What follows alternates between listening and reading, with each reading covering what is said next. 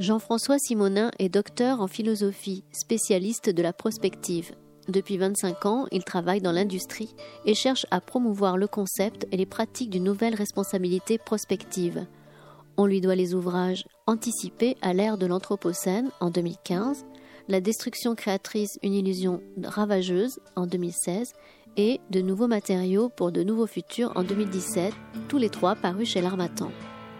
Vendredi 15 février 2019, la librairie Ombre Blanche accueillait Jean-François Simonin pour un débat autour de son ouvrage La tyrannie du court terme, quel futur possible à l'heure de l'Anthropocène? Édition Utopia, animé par Mohamed Habib Samrakandi, anthropologue et directeur de la revue Horizon Maghrébin.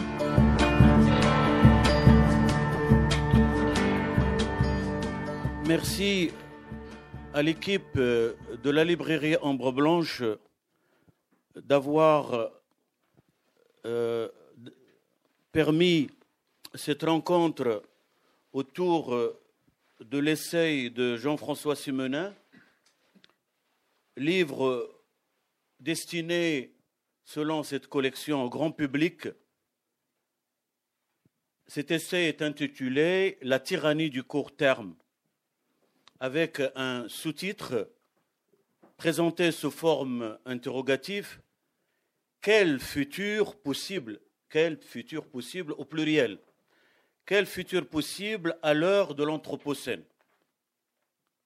Et c'est en philosophe d'abord que Jean-François Simenin traite le sujet de cet ouvrage et ensuite en professionnel du diagnostic stratégique d'entreprise et de consultant qu'il a pris le soin euh, d'illustrer ses arguments d'expérience euh, de terrain.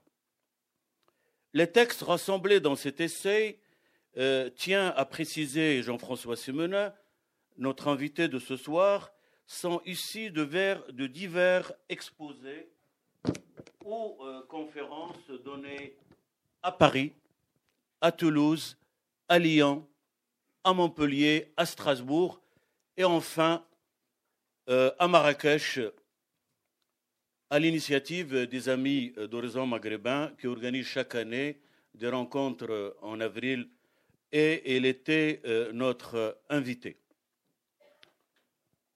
Donc, chose qui me touche personnellement comme signe d'amitié et de complicité intellectuelle, d'autant plus, comme vous le savez, que Jean-François Simenin est administrateur du GREP, du Midi-Pyrénées groupe de recherche, d'éducation et de prospective, et qui est l'un des animateurs de cette dimension de la mission du GREP, qui est euh, euh, le débat sur la prospective. Donc c'est dire que l'essai que nous présentons ce soir a bénéficié d'un triple apport. Celui d'abord de sa thèse soutenue en novembre 2015, celui des trois ouvrages publiés entre 2016 et 2017 aux éditions L'Armatan, et enfin de sa riche expérience professionnelle.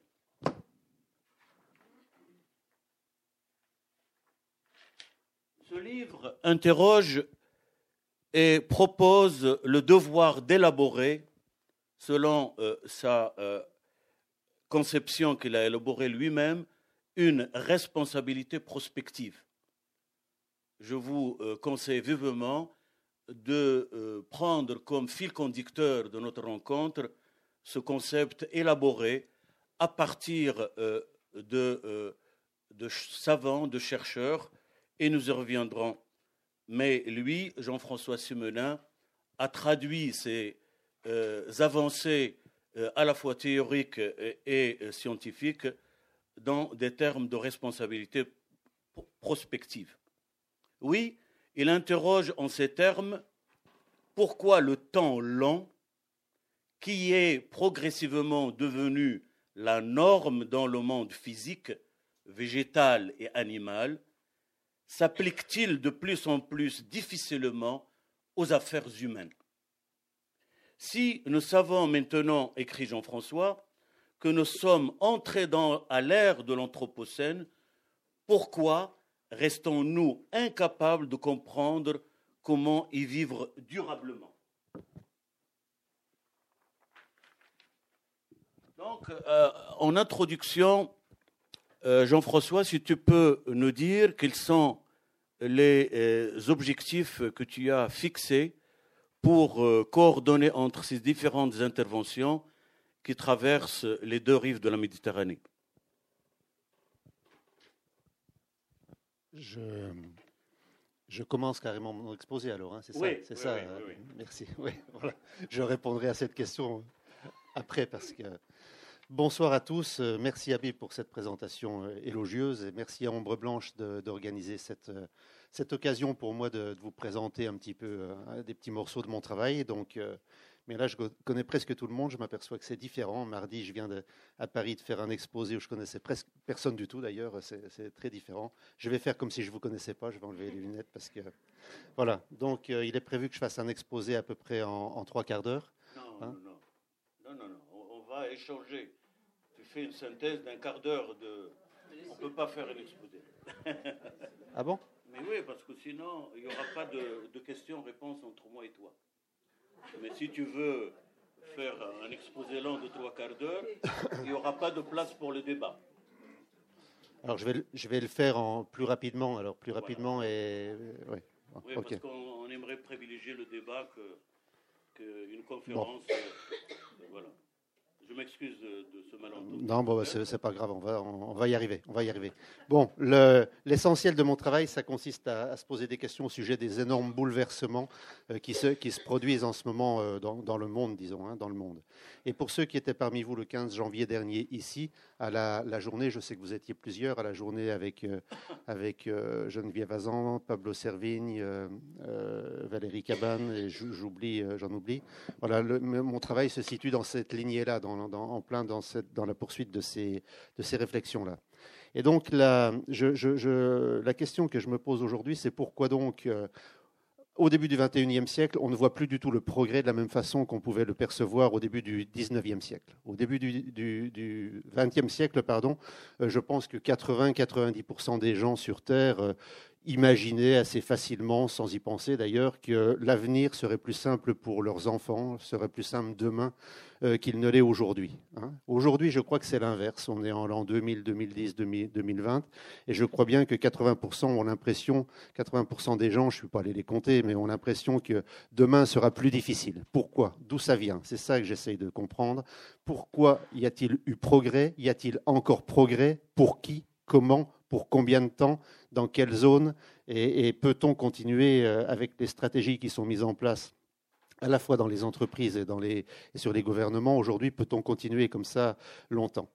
Voilà. Euh, ce qui a changé, je crois, entre 1900 et, l'an 2000, c'est que l'ensemble des scientifiques, l'ensemble des scientifiques qui, jusque dans les années 1950, euh, chacun dans son domaine, faisaient des découvertes, qui ouvraient le monde, qui approfondissaient le monde, aujourd'hui butent tous un peu sur des seuils que ce soit en géologie, que ce soit en physique, que ce soit en biologie, que ce soit en chimie. On a l'impression que tous les scientifiques nous alertent sur, sur le franchissement de seuils qui peuvent mettre en péril la, poursuite de la, de la, vie sur Terre, on va dire. Je vais, je vais préciser ça tout à l'heure. Euh.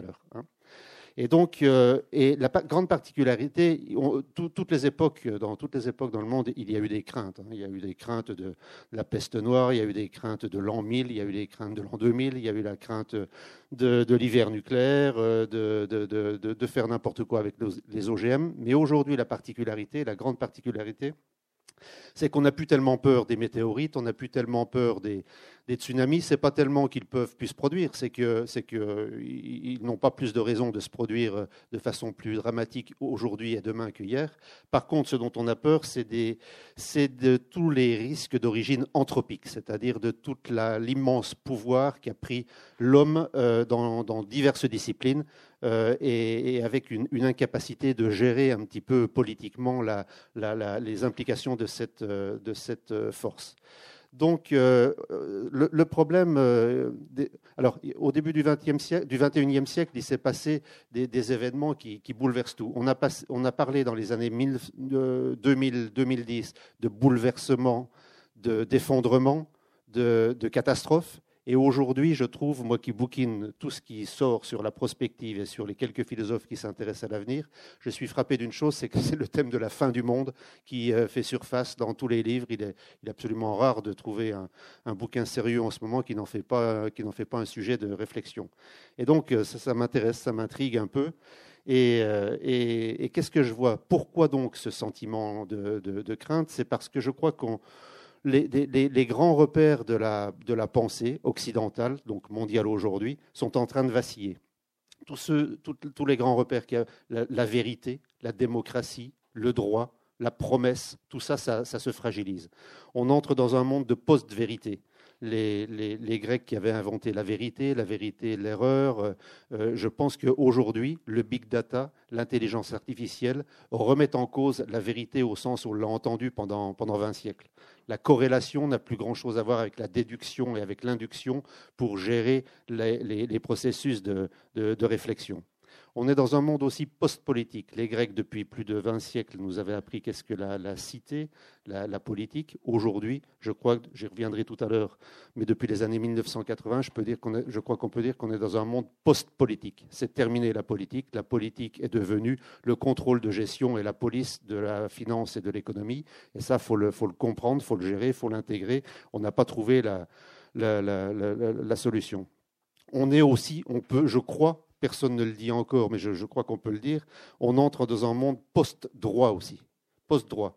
À Arsenal, j'étais la semaine dernière à une conférence, euh, très bien d'ailleurs, d'un grand professeur de, droit qui nous expliquait euh, les incidences de l'utilisation de l'intelligence artificielle dans le droit. Vous avez des juges maintenant, étant donné qu'il n'y a plus assez d'avocats, plus assez de juges, que les dossiers s'empilent. On achète à des prestataires extérieurs des algorithmes d'intelligence artificielle pour lire tous les dossiers, pour aller chercher toute la jurisprudence et pour rendre le droit comme ça. D'accord? Vous voyez, c'est fou. Ça veut dire quoi? Ça veut dire que même le droit s'efface par rapport à la force dans la gestion des affaires humaines, dans un sens. Donc tout ça, c'est des problèmes sérieux, je crois. Hein, je crois. J'espère me tromper à la limite. Euh, des problèmes sérieux pour lesquels on n'a pas de parade. Et c'est ça qui, fait un petit peu peur. Euh, vous savez, Jean-Pierre Dupuis, qui se pose ces questions-là, dit depuis longtemps, euh, le souci, c'est que nous ne croyons pas ce que nous savons donc euh, le catastrophisme éclairé de Jean-Pierre Dupuis, nous ne croyons pas ce que nous savons. Donc on a beau comprendre qu'il y a réchauffement climatique, ce n'est pas suffisant pour, euh, on a beau le savoir, ce n'est pas suffisant pour engager des politiques réellement contre le réchauffement climatique, par exemple. Euh, Günther Anders disait aussi des choses, choses frappantes. Il disait Nous entrons dans, dans une apocalypse sans royaume. Qu'est-ce que ça veut dire? Il y a eu des craintes d'apocalypse d'apocalypse et de crise tout au long de, depuis l'Antiquité jusque récemment, mais là, celle qui, celle qui vient, elle est sans royaume. Qu'est-ce que ça veut dire? Jusqu'à présent, les apocalypses, c'était des crises qui devaient ouvrir sur autre chose, les craintes qui devaient ouvrir sur autre chose. Là, le risque de celle-là, de cet apocalypse-là, c'est qu'elle n'ouvre sur plus rien d'autre c'est qu'elle n'ouvre sur plus rien, parce qu'il y a déconnexion entre le pouvoir d'agir et le pouvoir de ressentir, le pouvoir d'anticiper. Il disait par exemple, euh, euh, Günther Anders, il disait, il a fallu plus de courage à Abel pour tuer Cain qu'à Claude Esserly, le copilote de, qui a appuyé sur, le, bouton pour larguer la bombe atomique sur, euh, sur Hiroshima. Il a fallu moins de force de caractère et moins de volonté à, Claude Esterly pour euh, tuer 200 000 personnes en appuyant sur un bouton qui déléguait à la technologie le fait de, faire son acte, qu'à Abel pour tuer qu'un. Oui, ou le contraire, pardon, oui, excusez-moi, oui, vous avez raison. C'est le contraire. Et donc, ça interroge. Et il disait, en plus, euh, euh, Abel a dû avoir beaucoup plus de chagrin ou de, de, peine après avoir fait son acte que Claude Esserly après avoir appuyé sur ce bouton, parce que la sensibilité humaine, les yeux, les oreilles ne fonctionnent pas de façon telle qu'on peut additionner 200 000 morts, la peine de 200 000 morts. Donc, euh, donc on n'a pas une sensibilité du tout adaptée à notre immense pouvoir. Et c'est ça qui pose, ça pose des, questions, des questions intéressantes. Question que le concept d'anthropocène euh, sert drôlement bien, je trouve, à caractériser parce qu'il ne s'agit pas de se faire peur uniquement, il s'agit d'essayer de trouver un remède. L'Anthropocène, qu'est-ce que c'est? Vous, le savez sûrement, tout le monde est bien documenté maintenant, je le dis en deux mots. Nous entrons dans la période, en tout cas, nous venons de prendre conscience, récemment, le mot a été prononcé pour la première fois en février 2000, nous prenons conscience que nous entrons dans une nouvelle ère géologique, l'ère de l'Anthropocène. On quitte le Pléistocène, on quitte l'Holocène, on entre dans l'Anthropocène, c'est-à-dire l'ère de l'homme. L'homme, avec ses 8 milliards d'habitants, son industrie hyper puissante et son, et son consumérisme, son extractivisme et son consumérisme, est en train de, de devenir la principale force tellurique de la planète c'est-à-dire que ce ne sont plus la tectonique des plaques, ce n'est plus la gravitation de la Lune autour du Soleil, ce ne sont plus les vents, ce ne sont plus les marées qui représentent la principale force euh, d'équilibre qui, qui, va jouer sur les équilibres de la biosphère, c'est l'homme et son industrie. Nous étions, jusque, il y a quelques milliers d'années, jusque l'Holocène, une des 20 000 espèces de vertébrés sur Terre, d'accord? Une des 20 000, et on pesait un vingt millième de tout ça. Aujourd'hui, la biomasse humaine représente et, ce dont elle a besoin pour vivre, représente un tiers de la biomasse euh, terrestre. Les animaux et les végétaux euh, dont on a besoin pour, pour, vivre, un autre tiers. Donc les 19 000 autres, 19 999 autres vertébrés, ceux qui restent encore là, n'ont plus qu'un tiers de cette biomasse-là pour, pour, euh, comment dire, pour perdurer. Et donc, ça pose une, des questions intéressantes. Alors, si je dois aller vite, je, vais poser carrément mon papier et puis je vais dire que ce que je crois, c'est que pour sortir de ces ambiguïtés-là, euh, euh, quand on se pose la question de savoir pourquoi on est parti dans des mauvaises directions comme ça, et je crois, moi, pour être professionnel de la stratégie, que nous sommes dans des impasses stratégiques très importantes qu'il faut prendre au sérieux. Prenons par exemple le G100. Vous savez, le G5, c'est les cinq plus grands pays du monde euh, qui sont passés les, les, 20 aujourd'hui, on a ajouté les BRICS, il y a le G20. On parle aussi du G30 pour les 30 plus grandes multinationales sur Terre. On parle aussi du G40 pour les 40 plus grandes mégalopoles qui font plus de 15 ou 20 millions d'habitants. D'accord? Ce sont ceux-là les principaux acteurs des transformations du monde. J'en ajoute une dizaine d'autres, par exemple les instances internationales, l'Organisation mondiale du commerce, le FMI, le Vatican, pourquoi pas Amnesty International, le, TPI, l'OMC. D'accord? Tout ça, c'est, admettons, le G100. Je pense que ce qui pose problème pour la transformation du monde dont on vient de parler à l'ère de l'Anthropocène, c'est le fait que ce G100 et, d'autres, mais surtout ce G100, a acquis des pouvoirs de transformation exorbitants, sans aucun contrôle politique. Et est-on capable d'identifier qu'est-ce qui fait la philosophie de ces 100 euh, acteurs qui sont bien différents les uns des autres?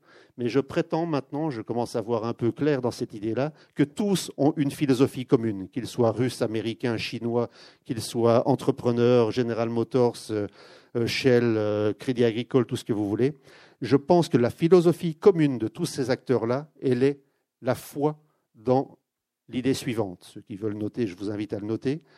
Innover pour se développer et partager les fruits de ce développement. Voici ce qui, je crois, est l'erreur de civilisation majeure de l'Occident. Ça ressemble assez à la pensée humaniste tout simplement, mais appliquée avec nos immenses pouvoirs et à l'échelle du globe, cette simple douce idée innover pour se développer et partager les fruits de ce développement. Personne ne peut être contre, contre ça.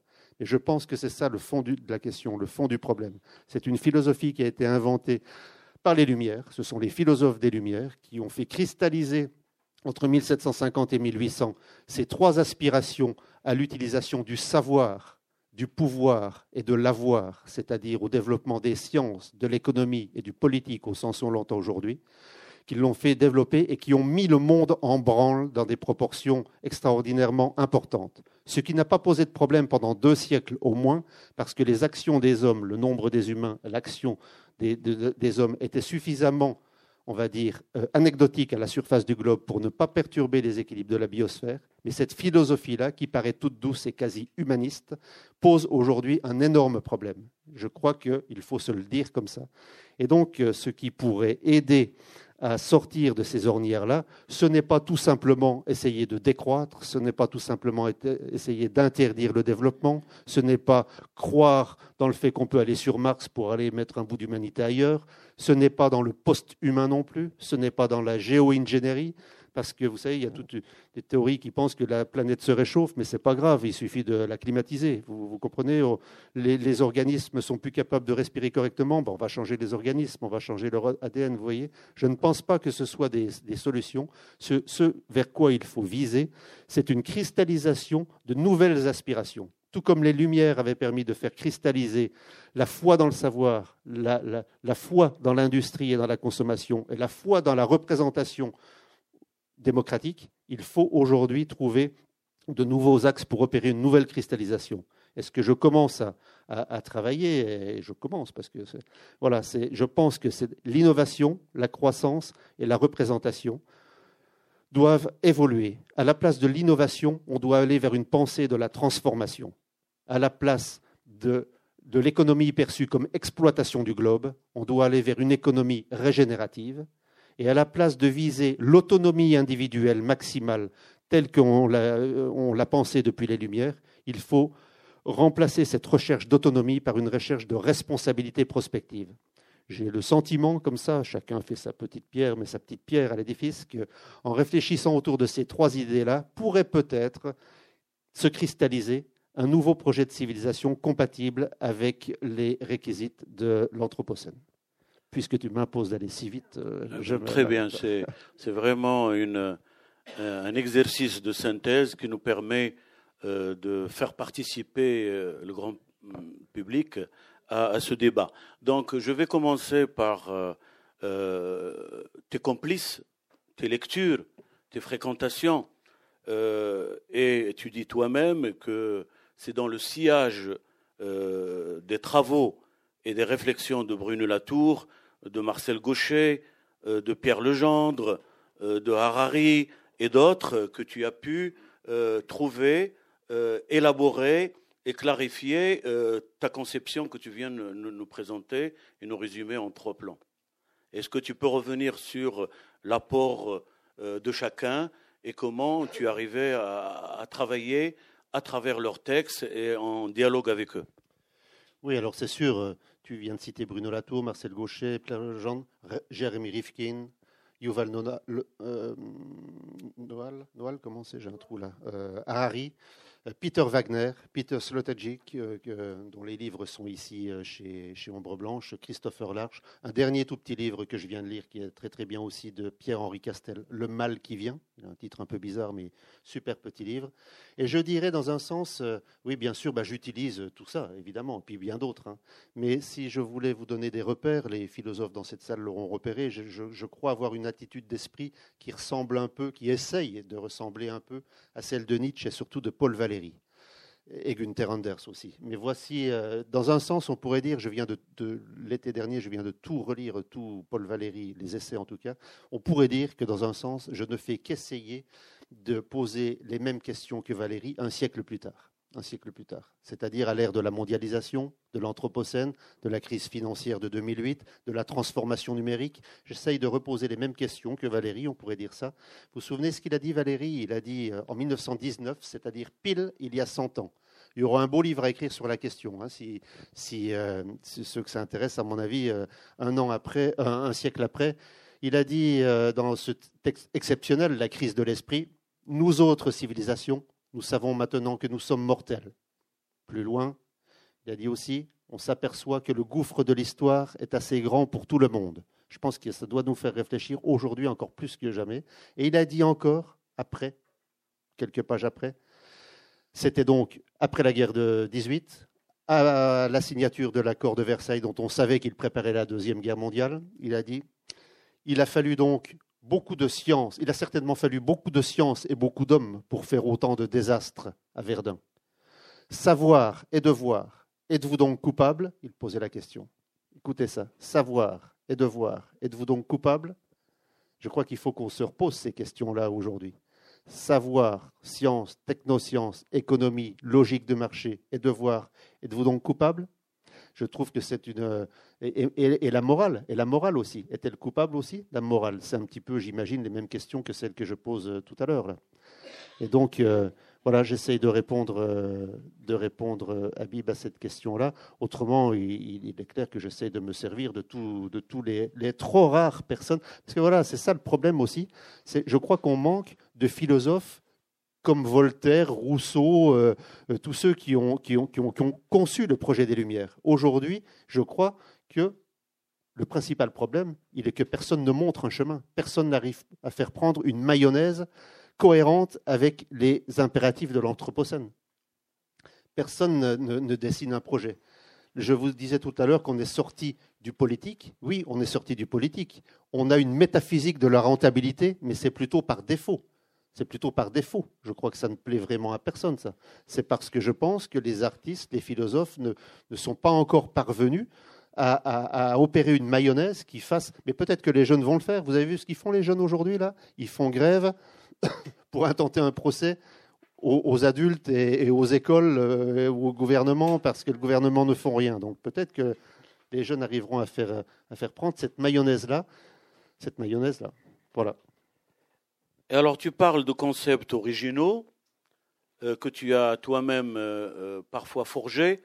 Est-ce que tu peux être plus explicite et plus pédagogique sur au moins trois qui structurent ton ouvrage à commencer par euh, ce que tu appelles euh, désormais euh, ne devant avoir à l'horizon une totémisation du futur. Qu'est-ce que tu entends par la totémisation du futur? Oui. Je veux dire, c'est tout le, livre, là, pour le coup. Tout le livre explique que nous avons une perception du temps, des horizons temporels, qui se raccourcissent toujours plus. Et il ne faut pas croire qu'on va arriver à en sortir. Al Gore a parfaitement raison nous sommes entrés dans une démocratie et un capitalisme trimestriel. Et dans, et dans dix ans, euh, on n'aura pas retrouvé des horizons de long terme. C'est toute la pensée occidentale qui, euh, Jacques Ellul l'avait bien dit, plus on, technicise le monde, plus on l'informatise, le présent devient le repère central du devenir social. Je pense que c'est profondément vrai. Et on ne peut pas imaginer qu'en appuyant sur un bouton avec du big data ou avec, euh, une transformation numérique quelconque ou avec les NBIC, ça va changer. Non, je crois plutôt que c'est la pensée occidentale tout entière qui est, attirée par, un écrasement sur le futur, d'accord Et qu'il vaut mieux se le dire comme ça, en prendre conscience comme ça, et il vaut mieux faire du futur de la longue durée un totem. Et je pense que ça pourrait être l'objectif politique numéro un euh, du XXIe siècle, de faire de la longue durée un totem. Un totem au sens où ce n'est pas la peine d'attendre qu'il résulte de nos systèmes de pensée d'aujourd'hui. Ils ne, peuvent pas, euh, ils, ils, ne, sortiront pas de nos systèmes de pensée, ils ne sortiront pas de nos logiques libérales. Non, ce n'est pas vrai. On va aller de plus en plus vers des raisonnements de court terme.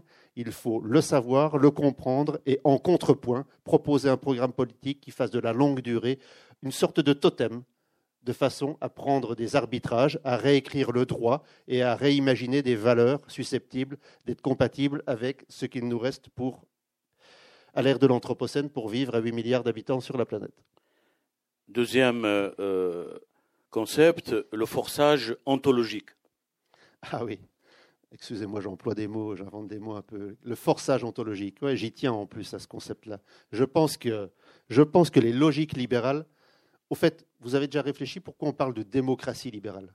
On ne devrait pas avoir besoin de parler de démocratie libérale.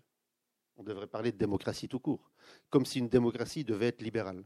Hein, devait absolument être libérale. C'est une, aberration. Et c'est un peu le même type d'aberration qui me fait penser que la stratégie de toutes les plus grandes multinationales aujourd'hui, euh, c'est de proposer des innovations qui prennent tout le monde par défaut, y compris les consommateurs, les instances juridiques, les instances gouvernementales, les instances fiscales, pour proposer par surprise des innovations qui capturent de grandes parts de marché et qui, euh, euh, et qui sans réfléchir, sans réfléchir aux conséquences à long terme de ces innovations-là, essayent de gagner un maximum d'argent.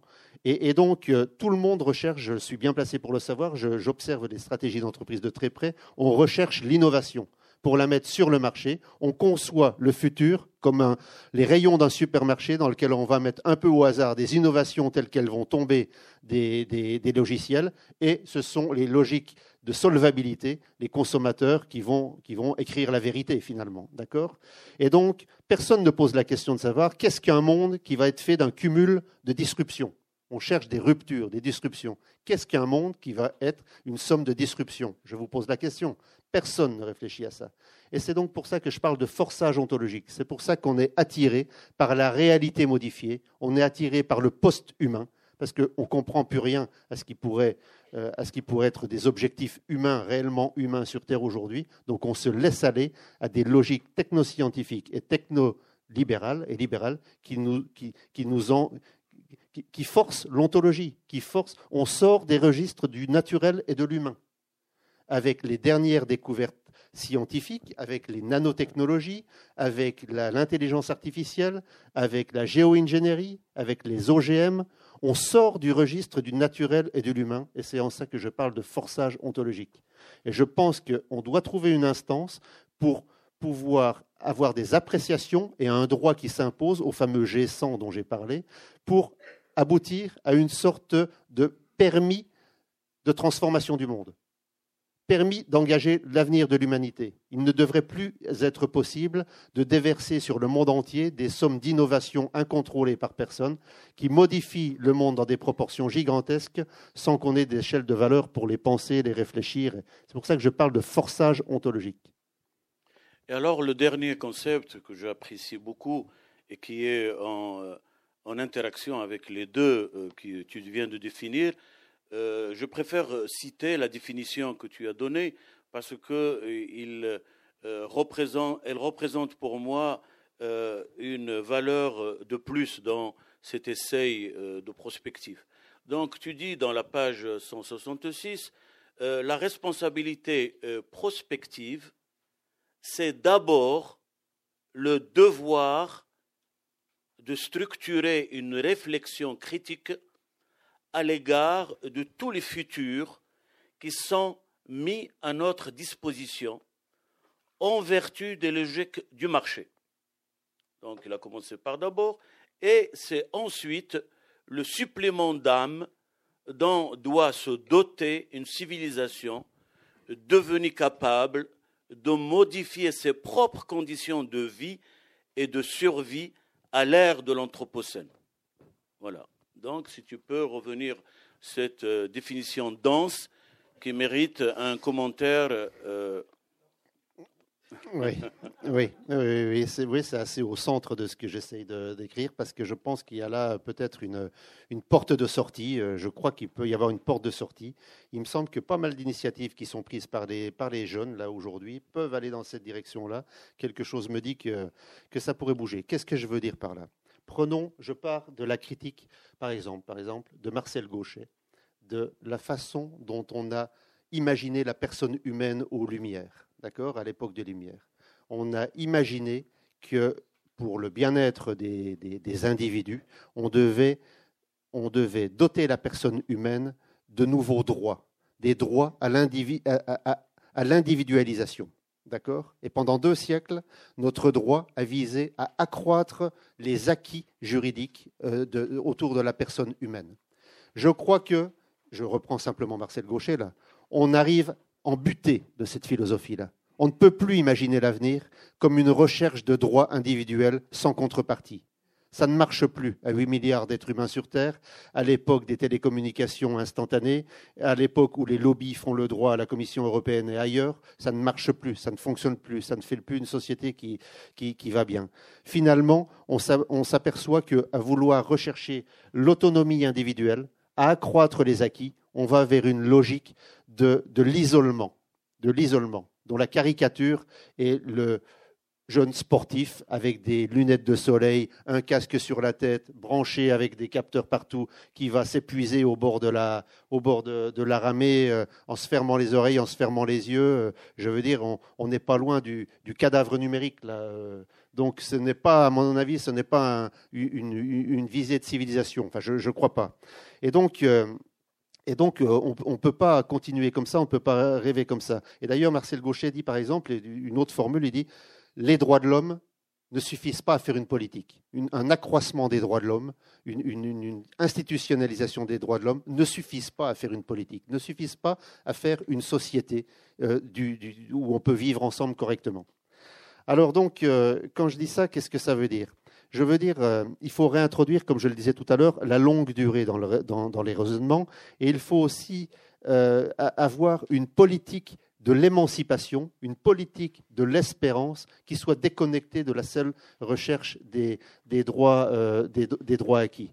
Et donc la responsabilité prospective, dans mon esprit, ce serait une émancipation consciente des limites de la planète et de l'exigence de, pouvoir vivre en commun correctement.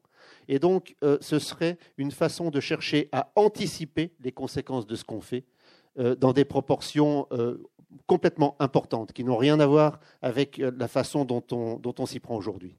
Et oui, la responsabilité prospective, je crois qu'aujourd'hui, on est devenu tellement puissant qu'on est obligé, on est obligé d'avoir une réflexion qu'on n'a pas été obligé d'avoir pendant deux siècles sur les conséquences de ce qu'on fait. Et donc avoir une, réflexion prospective qui doit commencer à imprégner la vie de chacun, le droit, la politique. La question des, générations futures doit devenir un, sujet.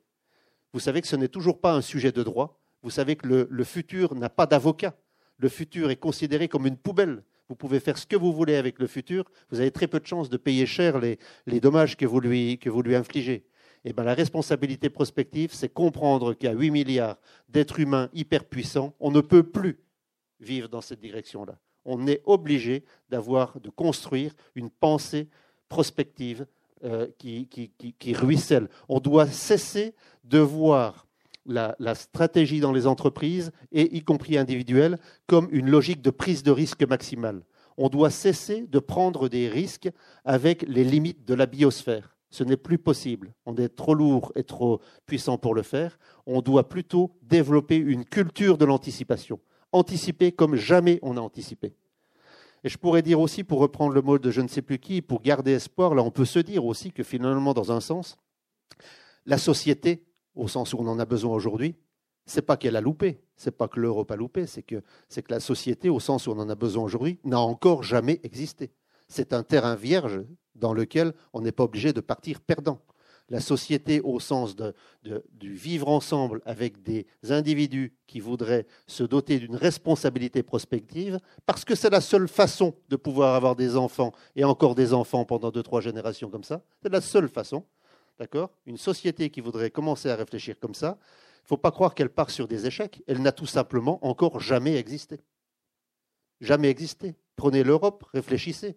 Jean Monnet, finalement, n'a jamais rêvé d'une Europe de quoi que ce soit. C'était un banquier envoyé par les États-Unis pour euh, libéraliser le commerce euh, en, Europe. Donc, il n'y a jamais eu de visée politique pour l'instant. Ce n'est pas que ce n'est pas possible c'est pas que c'est un échec, c'est qu'on n'a encore jamais sérieusement euh, essayé.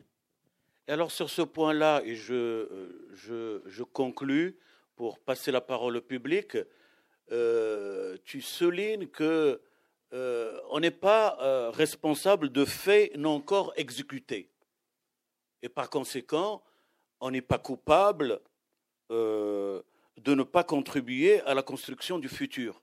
Est-ce qu'on peut être coupable de ne pas, euh, de rester passif et de ne pas contribuer à la construction collective de notre futur? Ben oui, je pense que c'est une nouvelle responsabilité qu'on doit avoir. Jusqu'à présent, on n'était pas responsable de, tout ça, mais je pense qu'il faut que ça change. Jusqu'à présent, on n'est pas responsable. Prenez le G100 dont je vous ai parlé, la philosophie de tous les dirigeants du G100, elle est de prendre des risques. Elle est de prendre des risques. Chacun est seul dans sa sphère, chacun est seul dans sa filière, personne n'est formaté, aucune école, aucune nation, aucune filière scientifique, aucune stratégie d'entreprise ne résonne de la façon holistique comme on doit le faire aujourd'hui. Personne n'est chargé d'une responsabilité prospective. Le monde est un Far West dans lequel on a le droit de faire n'importe quoi. Eh bien, c'est en ça que je pense que on a, on a promu. C'est encore comme ça qu'on nomme les dirigeants aujourd'hui. On nomme les dirigeants, c'est ceux qui vont prendre des risques on te donne un immense parachute doré, n'aie pas peur, surtout prends des risques, surtout prends des risques maximum avec les limites de la biosphère, avec les limites de ce que les collectifs humains peuvent supporter.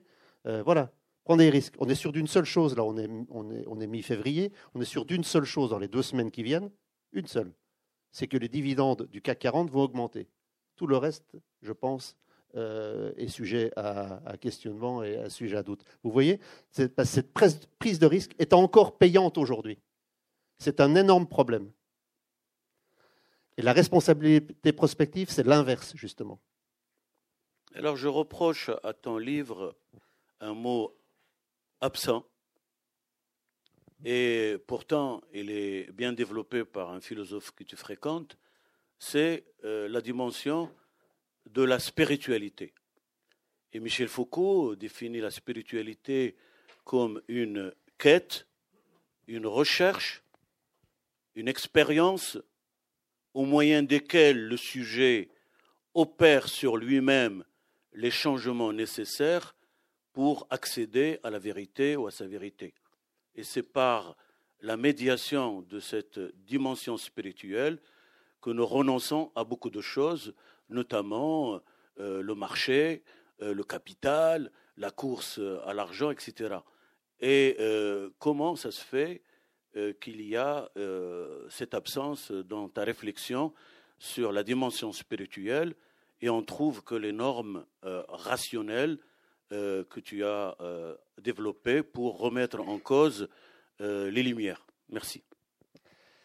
C'est vrai, tu n'es pas le premier à me faire cette objection, et c'en est une. Euh, je, conçois, on on peut pas tout faire. Euh, je, je, n'ai pas tellement de compétences là-dedans. Et la, façon la plus proche de, de, quelque chose de spirituel chez moi, c'est quand je vous parle de mayonnaise. Tu vas pas être content, on en est loin, mais je veux dire, c'est spirituel ce, qui s'est passé euh, à l'époque des progrès. C'était déjà spirituel ce qui s'est passé à la découverte des monothéismes à la, découverte de la flèche du temps, finalement. D'accord? Ça a mis le, en branle l'Occident d'une façon très importante. Une autre, une autre cristallisation s'est opérée, comme je vous le disais, à l'époque du progrès. Et ma façon de, spirituelle, mais je suis un méchant cartésien, euh, ma euh, c'est comme ça, euh, c'est d'imaginer qu'une nouvelle cristallisation de, trois nouvelles aspirations dont je vous parlais tout à l'heure, une éthique de la transformation, une économie régénérative et une responsabilité prospective, j'ai l'impression, comme ça, qu'il y a là de quoi faire naître un nouveau projet de société. Alors sera-t-il spirituel ou pas? Oui, parce que dans le spirituel, une chose est sûre, dans la culture et dans le spirituel, on peut encore faire de la croissance et on peut en faire beaucoup. Et on a beaucoup d'émancipation possible dans le domaine du spirituel et des arts, certainement. Bon, je ne suis pas suffisamment euh, spécialiste pour en parler correctement, mais il est certain que là, on n'a pas de limites. On n'a pas touché les limites. Les limites dont je parlais tout à l'heure, elles sont bio-géophysiques. Elles ne sont pas culturelles ni spirituelles, c'est clair. On a là un champ qui reste, qui reste riche et épais et, et à faire prospérer. Merci, Jean-François. Merci de ce bel exposé.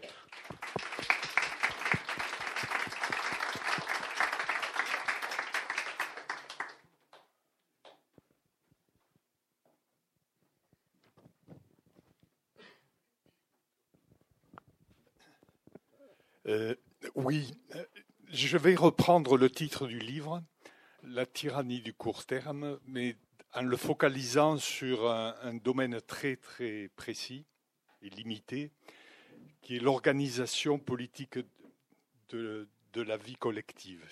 C'est-à-dire, euh, la démocratie aujourd'hui consiste, si ça a été une avancée depuis deux siècles, consiste à permettre aux électeurs de choisir leurs dirigeants. Et on sait bien que euh, au moment des élections, il vaut mieux promettre le court terme que le long terme. Et donc la question, c'est comment organiser euh, avec euh, une vision plus longue que le court terme, comment organiser la vie politique? Faut-il se passer de la démocratie? Faut-il trouver un autre mode d'organisation collective? Voilà ma question. Oui, question difficile mais centrale. Et non, je ne crois pas qu'on peut se passer de démocratie. Je ne crois pas qu'on peut se passer de démocratie. Je ne vois venir aucun totalitarisme, ni technologique, ni écologique, qui pourrait, être, euh, de bons conseils. Je ne crois pas. Il faut rester sur cette idée que la démocratie et le débat est le meilleur moyen pour euh, construire le monde, je crois tout en étant conscient qu'avec les télécommunications instantanées, avec, euh, avec euh, les lobbies, avec l'intelligence artificielle, il va devenir peut-être même difficile de penser soi-même déjà tout seul. Euh, donc à plusieurs, ça va être un, sujet. Mais c'est pour ça que je parlais de totémiser le futur. parce que c'est la seule façon de pouvoir continuer à avoir effectivement une visée politique. Politique au sens de choix de société fait à l'issue d'un débat auquel chacun peut participer, au moins en théorie. et, donc, comment retrouver l'espace pour le faire? Eh bien, c'est en totémisant la longue durée, c'est en qu'est-ce que ça veut dire? Il faut que je mette du contenu derrière ça, c'est-à-dire en, en, ouvrant des horizons en deçà desquels on n'a pas le droit d'agir euh, si on n'est pas capable d'anticiper. On n'est pas capable d'anticiper euh, les conséquences à horizon du siècle de la nouvelle gamme de voitures qu'on est en train de faire, eh ben on ne la met pas sur le marché. C'est ça que je veux dire, totémiser le futur. Et quand j'essaie de répondre à la question qui est posée, là, qui est centrale, qui est difficile, voilà comment, voilà comment euh, j'y réponds. Je peux pas, j'arrive pas à trouver d'autres réponses. Euh, bonjour. Euh, ben, j'ai ouvert le journal. J'ai ouvert le journal et j'ai vu que c'était des, des, jeunes dans les lycées qui s'inquiétaient de l'avenir. C'est assez. J'en ai été assez frappé, parce que les, les, adultes sont moins, sont moins inquiets. Les adultes, ils sont plongés dans leur, euh, dans leur vie quotidienne, dans, leur, dans tout ce qu'ils ont, euh, euh, dans leur salaire, dans leurs impôts, et ils ne peuvent pas s'en dépêtrer. Les jeunes, peut-être, peuvent ouvrir un petit peu la, la réflexion et en imposer un peu aux adultes. Et puis j'ai aussi l'impression que donc euh, les, dieux que nous avons eus, euh, le Dieu que nous avons eu euh, était très généreux, il donnait sans demander à être remboursé. Maintenant, nous avons un Dieu banquier qui demande absolument le remboursement, et peut-être ce n'est pas le même Dieu. Bonsoir et merci pour votre conférence. Bon, vous avez dénoncé à juste titre le côté prométhéen paranoïaque de l'espace technosciences moderne. Euh, j'ai pensé en vous écoutant à un, monsieur qui dirigeait l'Académie des sciences quand j'étais jeune, monsieur le prince Ringuet, qui avait déjà dénoncé, il y a presque un demi-siècle, ceci ne nous rajeunit pas, le côté prométhéen paranoïaque de la science. Donc la question qui se pose, on joue beaucoup avec des mots, y compris des gens qui se situent apparemment dans l'espace critique, transhumanisme, etc. Euh, il me semble qu'il serait temps de restituer certains secteurs de la philosophie, à la fois nietzschéens, euh, je dis bien en retournement, certains acquis de la pensée d'il y a 50 ans, y compris Deleuze, Foucault et Guattari. Hein. Euh, il me semble qu'actuellement, si vous voulez, en vous écoutant, vous êtes très performant et très brillant, il y a une fonctionnalité des discours qui ne laisse pas place à ce que votre euh, vous, je, crois, monsieur, avez posé comme euh, euh, question du spirituel. Alors, dès qu'on emploie certains mots, on est aussi à l'image de la science dans la réaction paranoïde, parce que si on dit spirituel, on voit tout de suite la secte Moon, la secte du temple solaire. Je pensais, quand vous avez dit ça et qu'on voit dans la salle une rétractation, j'ai pensé qu'il serait peut-être important de, de, restituer des gens comme Mounier, le personnalisme, Actuellement, on pense beaucoup les gens en termes de citoyens, citoyens économiques, citoyens de droit, citoyens qui payent des impôts ou pas. Mais il y avait dans les systèmes antérieurs des, catégories philosophiques comme la pensée de la personne. C'est pour ça que je pense à Mounier et à Ricoeur, par exemple.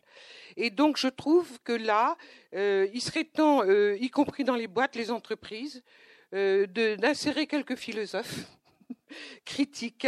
Voilà, excusez-moi d'avoir été un peu. Et oui, et comme contrepoint de Le Prince Ringuet, je crois qu'il faudrait, restituer Atlan, discours de la science et du mythe.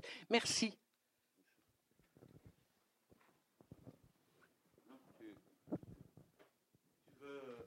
Non, je crois que ça n'appelle pas de réponse. Madame a raison. Madame, euh, je, ça n'appelle pas de, de commentaire particulier de ma part.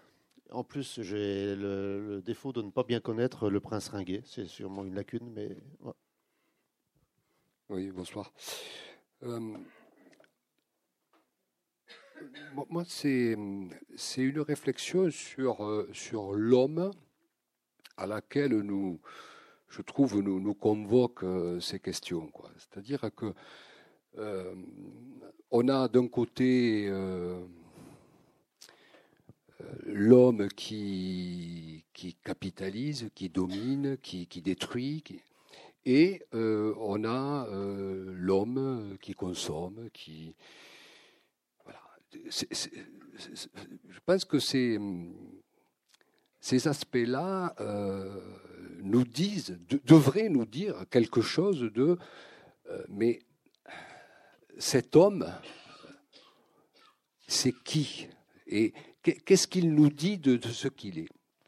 Et par rapport à ces questions-là, euh, il me semble que euh, la psychanalyse peut nous y aider. alors, la, question que, je vous adresserai, c'est est-ce que vous pensez qu'effectivement, euh, sur la, question de l'homme et de son rapport au monde, à l'existence, est-ce que ces questions-là, au fond, ne, sont pas totalement en jeu dans euh, ce à quoi nous assistons? Et est-ce qu'il ne serait pas utile d'aller euh, voir de ce côté-là, euh, en y associant bien évidemment tout ce que vous apportez? Ça, c'est un premier point. Et le deuxième point, c'est sur la, responsabilité prospective. Moi, je me dis, mais c'est un projet politique. Voilà. Alors, euh, comment euh, il pourrait euh, trouver des, débouchés Est-ce que vous allez vous présenter Est-ce que vous pensez à, cette dimension-là? Parce qu'il faut quand même qu'il y en ait quelques-uns au départ qui, qui, permettent à la mayonnaise de prendre aussi pour progresser. alors, oui, la dimension existentielle, vous, avez complètement raison. Mais je vais répondre un petit peu à côté de votre question, mais euh, je vais essayer de répondre euh, aussi sur la dimension peut-être du spirituel. Euh, je pense qu'il faudrait réhabiliter la prophétie. Je ne sais pas si on parle de ça quand vous voulez dire spirituel. La prophétie. La prophétie. Et oui, c'est bizarre, je suis en train d'y travailler, je n'ai pas fini de réfléchir à ça. Je pense qu'on a été tout fiers en Occident d'abandonner la prophétie. C'est une histoire de fou des, qui raconte n'importe quoi euh, tout, au, tout au long des siècles. Et heureusement, nous sommes devenus sérieux. Nous utilisons des mathématiques. Nous faisons de la prévision et des belles courbes et des graphiques. Et même on fait de la prospective. La prospective, c'est la façon d'imaginer scientifiquement l'avenir avec plein de paramètres, y compris quasi existentiels. Mais je pense que c'est une erreur. C'est une erreur dans le fond. J'ai fait ma thèse là-dessus pourtant. Mais après, je m'aperçois que c'est très limité. Le fait de vouloir envisager l'avenir de façon scientifique est une façon de dévitaliser le politique, euh, euh, comment dire, dans, dans, la gestion des affaires du monde. Et il faut peut-être se le dire comme ça. Qu'est-ce que c'est avec du recul la prospective? C'est l'idée qu'on va pouvoir envisager l'avenir avec de l'expertise, de la modélisation et des scénarios. C'est l'idée qu'on va pouvoir faire tourner des moulinettes comme ça et dessiner le futur, prendre des décisions comme ça. Mais c'est finalement, je crois bien, une erreur. Ça ne peut mener qu'au euh, présent qui s'écrase sur lui-même, comme le disait Ellul. Et je me demande s'il ne faudrait pas réhabiliter, y compris dans la gestion des affaires du monde, la notion de prophétie. Parce que qu'est-ce que c'est le prophète Le prophète, le prophète ce n'est pas quelqu'un qui raconte tout à fait n'importe quoi. C'est quelqu'un qui, oui, il essaye tout le temps de faire la somme de tous les savoirs qui sont à sa possession et de trouver avec ça un chemin. Mais c'est ça dont on manque. C'est ça dont on manque. Réhabiliter le politique, ça, a quelque chose à voir avec réhabiliter la prophétie par rapport à la prospective dans la gestion des affaires du monde. Si c'est ça que vous appelez le spirituel, alors euh, oui, peut-être que, que je suis, euh, ma réflexion pourrait nourrir ça. Mais il faut se le dire, donc voilà. Et, je reviens aussi en arrière sur une question, la totémisation du futur. Je ne suis pas capable en, dix minutes de vous expliquer plus précisément, mais je voudrais attirer votre attention sur quelque chose que vous ne connaissez peut-être pas aussi bien que moi, sur la façon dont le futur est annulé, consommé dans les entreprises, sur les marchés financiers. Sur les 20 dernières années, les systèmes de valorisation des entreprises des investissements. Et régi de plus en plus par ce qu'on appelle le système des discounted cash flow en anglais, c'est-à-dire des cash flows actualisés. C'est-à-dire, excusez-moi pour le français, je vais essayer d'être un peu plus clair euh, pour l'anglais, ça veut dire quoi? Ça veut dire que sur les 20 dernières années, alors que ces méthodes-là, les méthodes de calcul de la valeur de toute chose, un immeuble, un homme, un projet, une entreprise, euh, des vaches, tout ce que vous voulez, d'accord, sont évaluées en profit en, comment dire, en proportion des profits futurs qu'ils peuvent, qu'ils peuvent apporter. Et puis rien d'autre. Jusqu'à présent, attendez, jusqu'à présent, il y avait d'autres valeurs qui entraient en ligne de compte. Il y avait notamment une dimension historique. Les normes comptables françaises et internationales maintenant sont passées dans des systèmes euh, américains qui font, qui, qui, comment dire, qui coupent un trait avec toute autre considération que celle de rapporter un profit futur. Et donc, les, la machine des cash flows actualisés, c'est une façon de d'imprégner, de faire imprégner sur le monde entier une conception de toute chose en fonction des bénéfices que vous pouvez faire à très court terme. Avec des taux d'actualisation utilisés aujourd'hui, c'est compliqué, je ne peux pas vous le décrire en détail. D'accord, je vais vous dire que les primes de risque aujourd'hui utilisées par les machines sur tous les marchés financiers et chez tous les consultants qui utilisent les discounted cash flow dont je vous parle, donnent une valeur à un siècle. D'accord, le monde a dans un siècle 10% seulement de la valeur qu'il a aujourd'hui c'est schématique. Hein. S'il y a des financiers ici, ils vont, ils vont peut-être pouvoir me chercher un petit peu des poux dans la tête, mais j'essaye de vous faire comprendre comment se prennent les décisions dans les multinationales aujourd'hui. C'est en fonction de décisions, de la hauteur des profits qu'elles rapportent à court terme, avec des paramètres qui font qu'on se moque du futur dans des proportions telles que le futur à horizon 100 ans a 10% de valeur par rapport au futur tel qu'il est vu aujourd'hui. Vous comprenez ça? Je ne peux pas aller plus en détail, mais c'est très compliqué. Donc vous comprenez à quel point il y a besoin de totémiser le futur. Quand vous avez une planète qui fonctionne comme ça, une planète qui consomme le futur, qui accélère la consommation du futur. Vous comprenez, quand vous avez compris ça, on peut voir le climat qui se réchauffe, on peut voir le pétrole qui disparaît, on s'en moque, on s'en moque complètement, vous comprenez, puisqu'il est dévalorisé dans le temps et que toute considération qu'on peut avoir à horizon 50 ans n'a quasiment aucune valeur par rapport à la considération du présent. C'est pour ça que je parle de totémiser le futur. C'est ça aussi. Des taux d'intérêt. On ne va pas parler de ça, mais des taux d'intérêt. Réfléchissez à ce que ça veut dire, des taux d'intérêt. Il faut avoir la force un peu de réfléchir à des trucs comme ça. Les taux d'intérêt, c'est d'un ridicule immense. À l'ère de l'Anthropocène, les taux d'intérêt, c'est quoi? C'est des primes au suicide. Voilà ce que c'est.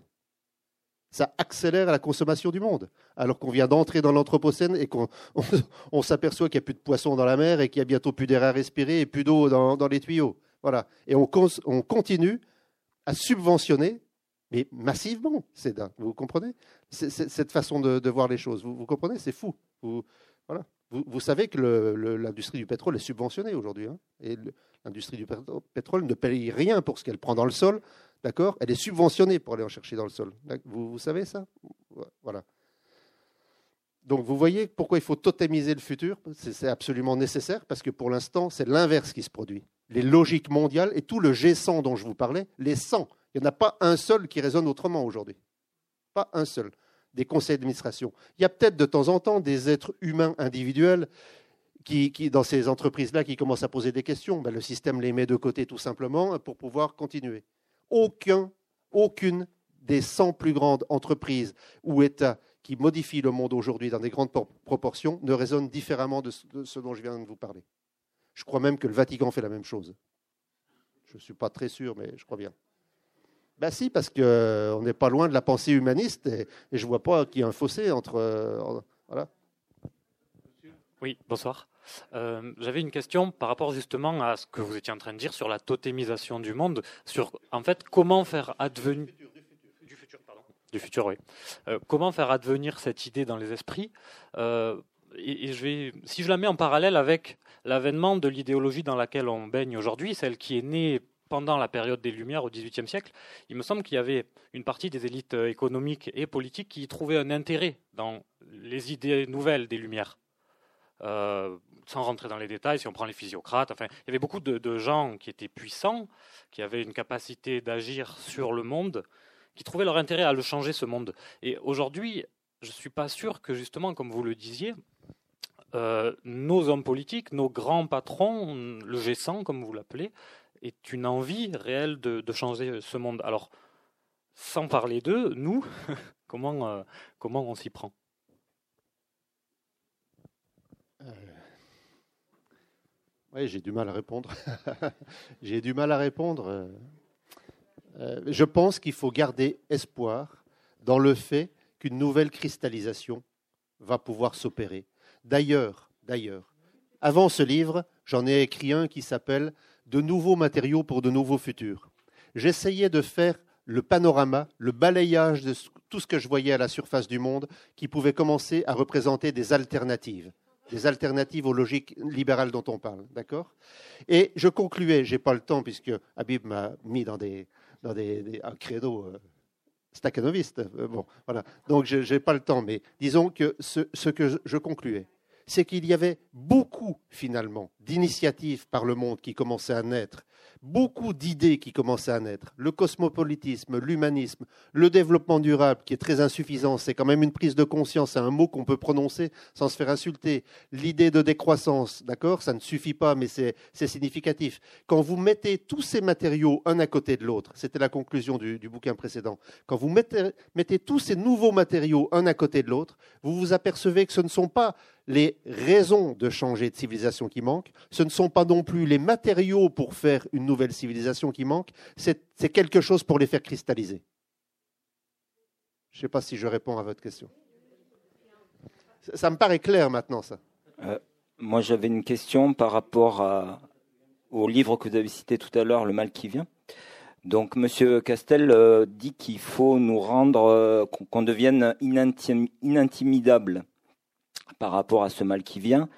Et bon, c'est vrai que la fin est quand même pas très euh, optimiste, mais euh, justement par rapport à ce que vous dites, par rapport au futur, je pensais aussi à Ellul euh, par rapport à sa critique de la technologie et au, tout ce qui peut arriver aussi sur le néoludisme, le rapport à la technologie, au GAFA qui domine le marché, Apple qui est la compagnie la plus puissante au monde. Euh, voilà, comment euh, ce, bain de... Oui, eh j'ai cité ce livre parce que je trouve qu'il est, il est cinglant, il est vif, il est, il est critique, c'est un petit livre bien ramassé, donc c'est toujours intéressant. c'est vrai que j'essaye de trouver, j'essaye de ne pas me laisser aller à cette pensée nihiliste à ce point-là, parce que effectivement, euh, c'est un peu la conclusion. Je, voilà, je suis d'accord avec vous. Je suis d'accord avec vous. Monsieur? Bonsoir. Euh, je voudrais me m'exercer, enfin tenter un petit exercice de faire le lien entre plusieurs concepts qui ont été euh, dits ce soir. Euh, les premiers, c'était celui de monsieur qui a parlé de spiritualité et de madame qui a parlé qui avait peut-être besoin de moins de scientifiques et de plus de philosophes. Donc mon premier, c'est peut-être un reproche de vous être excusé d'être trop cartésien parce que je pense qu'il y a quelque chose de fondamentalement universel et spirituel dans la science. au mois de janvier, on fêtait les 50 ans de la photographie prise par Apollo 8 du lever de terre. C'était en 69. Cette euh, photographie, dans l'année qui a suivi, euh, aurait été créée à Médecins sans frontières. Dans les quatre années qui ont suivi, euh, l'Organisation mondiale de l'océanographie, le traité international sur la, sur la protection de l'air. Ce sont des, quelque chose qui sont profondément qui inspirent, je dirais. Pas forcément besoin de spiritualité, mais un besoin d'inspiration. plus tôt dans la semaine, il y a un robot sur Mars qui a terminé sa mission après 15 ans, alors qu'il aurait dû durer 90 jours. Et on a vu euh, de grands hommages euh, à travers tout Internet, des gens euh, qui parlaient de leurs enfants, chez qui ça créait des vocations, de créer justement ce, totem de demain qui serait universel et qui serait meilleur. Je pense qu'il y a quelque chose à, creuser là-dedans. pourquoi je parle de, cette inspiration? Parce qu'aujourd'hui, si on parle de la totémisation du futur, il y a une entreprise qui, pour moi, le symbolise très bien, qui, au niveau de la bourse et même de son image publique, se fait constamment matraquer. C'est celle de celle au pluriel d'ailleurs de Elon Musk. Vous parliez euh, d'aller sur Mars, que c'était un peu ridicule. Elon Musk, le euh, Tesla, euh, SpaceX, ce genre de société. je rappelais donc avec cette photo qu'en allant sur la Lune, une des phrases les plus poétiques qui était dite, c'est on est allé sur la Lune et on y a découvert la Terre. rappeler qu'il y a des innovations, que le réchauffement climatique, on l'a découvert en allant sonder l'atmosphère de Vénus et que s'il y a une entreprise qui euh, en prend plein la tête et qui totémise ce futur, qui pense qu'il n'y a rien de plus important que euh, la survie de l'espèce, ce sont euh, ce genre d'entreprises qui, qui met dans la voiture électrique, par exemple, les efforts qu'il faut, parce que la pollution du transport, c'est une des plus importantes. pourquoi c'est pertinent? Parce que je, je, vais venir, parce que s'il y a aujourd'hui l'Europe qui est politiquement déstabilisée, les États-Unis qui sont de plus en plus polarisés entre deux parties, euh, un État qui a euh, totémisé ce futur, qui a pensé que sa survie était plus importante que tout le reste, quel que soit le prix à payer, c'est la Chine. Euh, le, XXIe 21e siècle, économiquement, on le voit de plus en plus aujourd'hui, appartiendra à la Chine. Et du coup, revenir à la première question qui a été posée, est-ce que le problème, ce n'est pas la démocratie qui ne fonctionne pas, où les élus ne sont plus légitimes? Vous disiez qu'on n'a plus d'hommes aujourd'hui comme Voltaire, comme Diderot, comme Rousseau pour, pour mener la barque. Le fait que ces hommes n'existent plus, c'est le fait qu'on soit allé de plus en plus vers le fait que toutes les opinions se valent, que toutes les voix se valent et que la confiance en les politiques c'est de plus en plus érodé.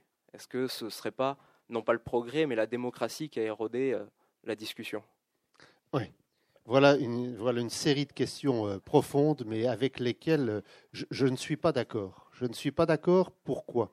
Parce que euh, si la politique s'est effacée dans la gestion des affaires du monde, ce n'est pas une raison pour laisser, que ce soit M. Musk, Larry Page ou un autre, décider, décider pour l'ensemble de l'humanité de ce qu'on doit euh, fixer comme règle pour le vieillissement, pour euh, lutter contre la mort ou pas, ou pour faire autre chose. Et donc, oui, bien sûr, il faut rester dans une vision progressiste, je pense, je crois qu'il faut le rester, mais il faut il faut aller jusqu'à interdire tout grand progrès qui ne soit pas réfléchi et qui n'ait pas fait l'objet d'un débat politique. Je, crois ça. Je ne crois pas qu'on puisse se laisser, puisque le politique ne fonctionne pas en ce moment, qu'on ne puisse se laisser comme ça dépasser au, gré des innovations et des lubies individuelles d'un milliardaire ou d'un autre pour, euh, pour faire le forçage ontologique dont je parlais. Donc il est bien possible que peut-être bien qu'un jour, euh, dans plusieurs siècles, aller sur Mars peut avoir un sens. Aujourd'hui, je ne pense pas qu'on peut prendre toutes les ressources dont on a besoin du point de vue financier, du point de vue pétrole, du point de vue euh, minerai, pour, emmener, se promener deux, trois personnes sur Mars aujourd'hui, je ne pense pas que c'est une bonne allocation de ressources, tant qu'on n'a pas réfléchi, qu'on n'a pas, qu'il n'y a pas eu un débat politique à ce sujet. Il me semble je crois. Et c'est pour ça que je disais, mais parce que la question est profonde, je comprends bien, hein, parce qu'il ne s'agit pas de... Quand je dis qu'il faut être critique vis-à-vis de l'innovation, je ne veux pas dire que... Je veux dire, n'étant pas géré aujourd'hui politiquement, eh bien oui, je crois qu'il faut freiner quand ça sera géré politiquement, si on y arrive, on pourra voir ce qu'on peut faire dans une, dans une vision de, de, de, la transformation. Voilà, il faut que les scientifiques, il faut que les chercheurs fassent autre chose que mettre des innovations une au bout de l'autre sur les rayons du supermarché du monde. Il faut avoir une pensée de la transformation. D'accord? Toutes ces innovations-là, il n'est plus possible de les mettre sur le marché comme ça avant d'avoir compris comment elles pouvaient se sédimenter. Voilà. Aujourd'hui, la définition du progrès, pour répondre à votre question que je propose, elle est il faut cesser de voir le progrès comme des, des innovations faites au hasard des découvertes par des apprentis sorciers et acceptées ou pas par le marché. C'est ça le progrès aujourd'hui. C'est ça le progrès aujourd'hui. Il faut continuer peut-être à réfléchir à toute innovation possible, voir comment elles peuvent ou non se sédimenter, se sédimenter, faire monde, et ensuite décider, à l'issue d'un débat politique, si la façon dont elle se sédimente, risque d'être une amélioration ou une détérioration, soit du monde, soit de l'homme. Voilà, je pense que j'ai répondu à cette question euh, comme je pouvais. Mais voilà. Hmm, par rapport à ces grands thèmes-là, Jean-François, tu vois, on parle d'inspiration on parle d'inspiration par rapport au grand thème dont on parle. On parle d'inspiration, de, totémisation du futur, les prophètes, euh, bon, etc., etc. Euh, tout notre désenchantement par rapport aux politiques, par rapport à, tout quoi. Est-ce que quel est le rôle de la philosophie là-dedans? Est-ce que c'est pas, est-ce que ça relève pas maintenant euh, beaucoup plus de ce domaine-là ou Ah oui. Ah oui, je réponds vite là parce que je comprends très bien la question et j'ai envie d'y répondre vite. Il est clair que pour moi qui travaille dans les entreprises, qui travaille au contact de scientifiques, d'entrepreneurs, euh, euh, je, et d'économiste, je suis diplômé en finance, je ne pense pas que la technologie va sauver le monde, je ne pense pas que la finance va sauver le monde. Si quelque chose peut sauver le monde, c'est la réflexion, la culture, l'histoire, peut-être la philosophie, ça dépend ce qu'on met dedans, comme euh, ça peut être aussi dangereux, hein, mais euh, c'est par là qu'il reste une voie possible pour, pour prolonger l'émancipation euh, aujourd'hui. Voilà. Ah oui, c'est clair, c'est clair. Je n'arrive plus à lire les, revues, comme je lisais avant, euh, euh, scientifiques qui se contredisent toutes euh, avant, avant, même de penser à faire monde. Toutes les logiques financières, je n'arrive plus, à, voir comment on peut se servir de ça pour faire un monde correct. Alors que, franchement, c'est vrai que les philosophes, mais chacun ses maladies, peut-être que je me trompe, hein, mais les, me, me semble, et les historiens, les historiens aussi. Dans l'histoire, je pense qu'il y a des leçons terriblement intéressantes dans l'histoire. On parle d'innovation, d'accord? Il faut cesser toute innovation qui n'est pas capable de situer une innovation par rapport à son passé aussi. D'accord? Voilà, aussi. Totémiser le futur, c'est ça que ça veut dire aussi. Oui, bonsoir.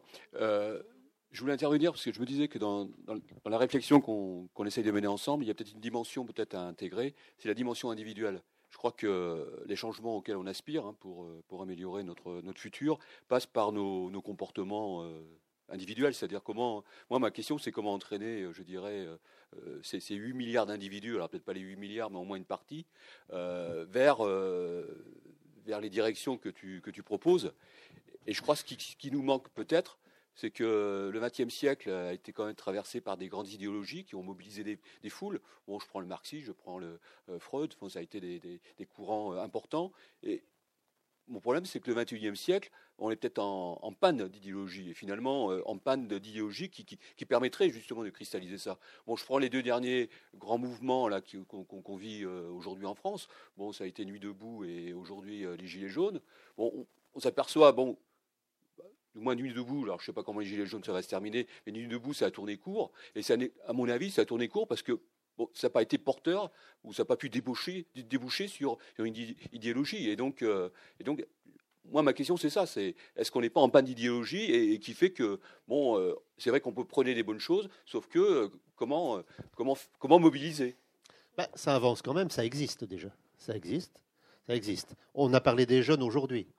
Je viens d'apprendre que en Colombie, ce qu'ils appellent la terre-mère, la Pachamama, ils appellent ça, je sais pas, et, entrer dans le droit devient un sujet à propos duquel on peut condamner, condamner euh, quelqu'un qui, qui, irait dans le sens d'une détérioration de cette terre-mère.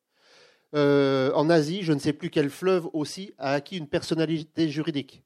C'est-à-dire, euh, on peut, moi, un citoyen au bord du fleuve, je peux aller euh, intenter un procès à quelqu'un qui a mis des colorants ou qui a mis du poison dans le fleuve, j'imagine. Vous voyez Il ne faut pas désespérer, je pense. Il ne faut pas désespérer. Prenons un autre exemple. Regardez, les choses peuvent bouger. Il ne faut pas qu'on soit dans l'urgence absolue non plus quand on réfléchit à ça. Regardez le GIEC. Qu'est-ce que c'est le GIEC Le réchauffement climatique, il y a 30 ans, personne ne comprenait. Euh, on était 90% à penser que c'était de la foutaise. Euh, le GIEC a été créé en 1988 comme agence intergouvernementale euh, de, l'ONU. D'accord? En 30 ans, ça fait 30 ans. En 30 ans, certes, ça n'a pas suffi à faire refroidir la planète, je suis d'accord. Mais quand même en 30 ans, c'est énorme. Tous les pays du monde entier parviennent à se réunir, à discuter d'un sujet, à se mettre d'accord sur les grandes hypothèses, avec des, scénarios un peu, hein, à se mettre d'accord sur ce qu'il faudrait faire, et à en faire une synthèse exprimée par des scientifiques d'une cinquantaine de disciplines dans une cinquantaine de langues. Et on peut dire que maintenant, ça ne fait plus l'objet de, comment dire, de, gros doutes. Donc en 30 ans, on a pris non seulement conscience, mais on a réussi à discuter au niveau de la planète entière et de façon relativement indépendante, à l'abri des lobbies gouvernementaux, politiques et industriels, et et donc, on progresse quand même dans un sens, si on veut positiver.